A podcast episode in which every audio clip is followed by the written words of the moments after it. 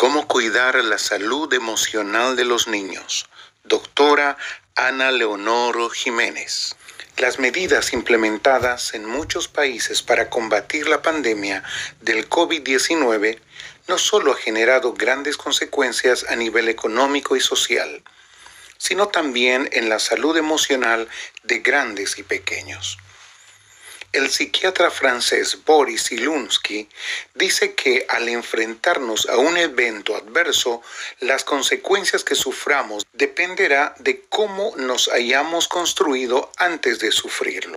Es decir, si nuestro cerebro ha sido reforzado, positivamente estimulado, especialmente en nuestra infancia temprana esto me lleva a pensar en que es de suma importancia que hagamos una pausa y revisemos qué estamos haciendo por los más pequeños de la casa en estos tiempos de pandemia y estrés.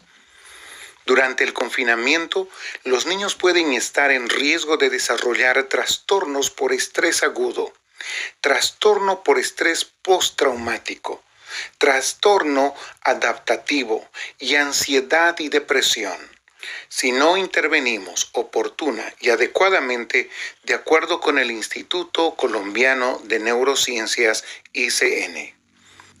De hecho, un estudio del ICN muestra que el 88% de los niños en los hogares encuestados presentan signos relacionados con la salud mental y el comportamiento, principalmente en los niños entre los 4 y los 12 años. Los principales signos que presentaron fueron contesta fuerte o grosero, está irritable o llora con frecuencia, no quiere hacer caso, se frustra con frecuencia, tiene problemas para acostarse a dormir o levantarse, ha desarrollado nuevos miedos, tiene pesadillas, duerme en la cama con los papás, come más o menos que antes, moja la cama, es más desordenado con sus cosas, se aburre con facilidad, está hiperactivo, le cuesta concentrarse, se niega a hacer las tareas escolares, no recuerda lo que aprende.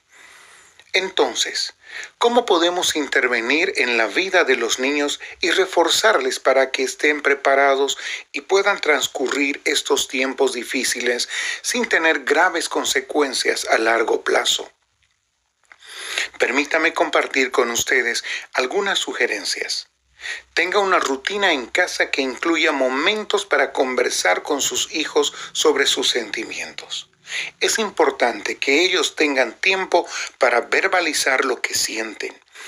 No menosprecie o minimice lo que sus hijos expresan. Ayúdele a comprender lo que sucede y así le ayudará a disminuir la ansiedad. Procure tener en casa un ambiente de seguridad para los niños. Si los chicos perciben problemas o inseguridad fuera de la casa, que el hogar sea un refugio para ellos. Los ambientes conflictivos y con prácticas autodestructivas generan impacto negativo en el cerebro de los niños según menciona Serafín Contreras en su webinario Efectos de la pandemia en menores. Limite la exposición de los pequeños a las noticias o conversaciones tristes o que pueden producir angustia en ellos. En cambio, ayúdeles a pensar y conversar acerca de las cosas buenas que tenemos. La familia, la casa en la que viven, los amigos que pronto podrán volver a ver, el alimento en la mesa, la naturaleza, etc. Recuerde a sus hijos las verdades de la escritura como las que nos recuerdan Isaías 26, 3 y 4 y Juan 16, 33. Cuénteles alguna historia bíblica que hable del cuidado de Dios para sus hijos. Cuénteles alguna historia personal en el que pudo ver la mano de Dios en su vida. Ore con ellos, permítales orar a ellos también. Procure tiempos de esparcimiento y estímulo mental y físico para los niños. Armar un rompecabezas, juego de mesa, colorear, poner la radio y bailar, leerles o leer con ellos un libro, ver una película divertida, salir al jardín a observar las flores o buscar insectos, jugar a atrapar la pelota, saltar la cuerda, hacer jumping jack, jugar a las escondidas, contar historias, hacer álbumes de fotografías familiares, hacer planes juntos para cuando termine la cuarentena, adivinanzas, manualidades, etc.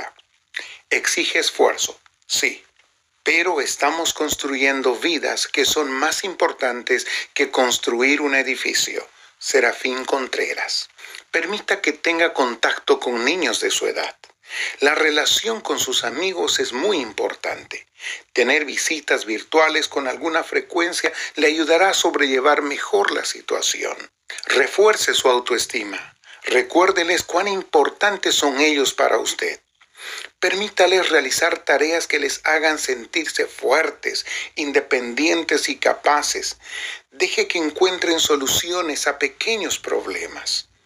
Como madre de dos hijos adolescentes, creo entender hoy un poco mejor la importancia de trabajar y reforzar la salud mental de nuestros niños.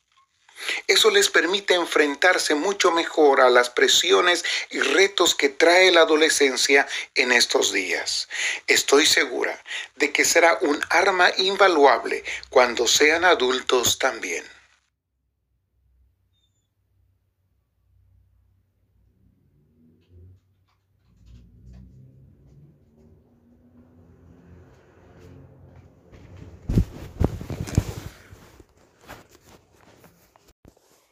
Él es quien formó el corazón de todos y quien conoce a fondo todas sus acciones. Salmo 33, 15. ¿Dónde me puedo esconder de ti, mi Dios? No hay lugar en este mundo. Tú fuiste quien formó mi corazón y conoces hasta mis intenciones más profundas. Gracias por esa transparencia en la que puedo vivir delante de ti. Gracias por tu profundo conocimiento de mí misma. Aunque me esconda de mí y de los demás, de ti no me puedo esconder.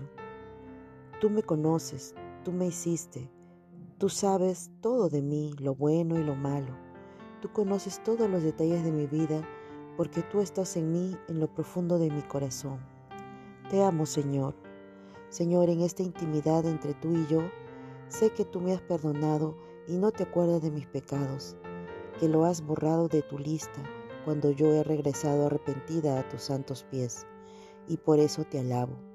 Ayúdame a perdonarme a mí misma, pues a veces no lo hago y eso me mantiene atrapada en mi dolor, en mi pasado, en mis errores. Ayúdame a ser hoy y siempre una persona libre en Cristo.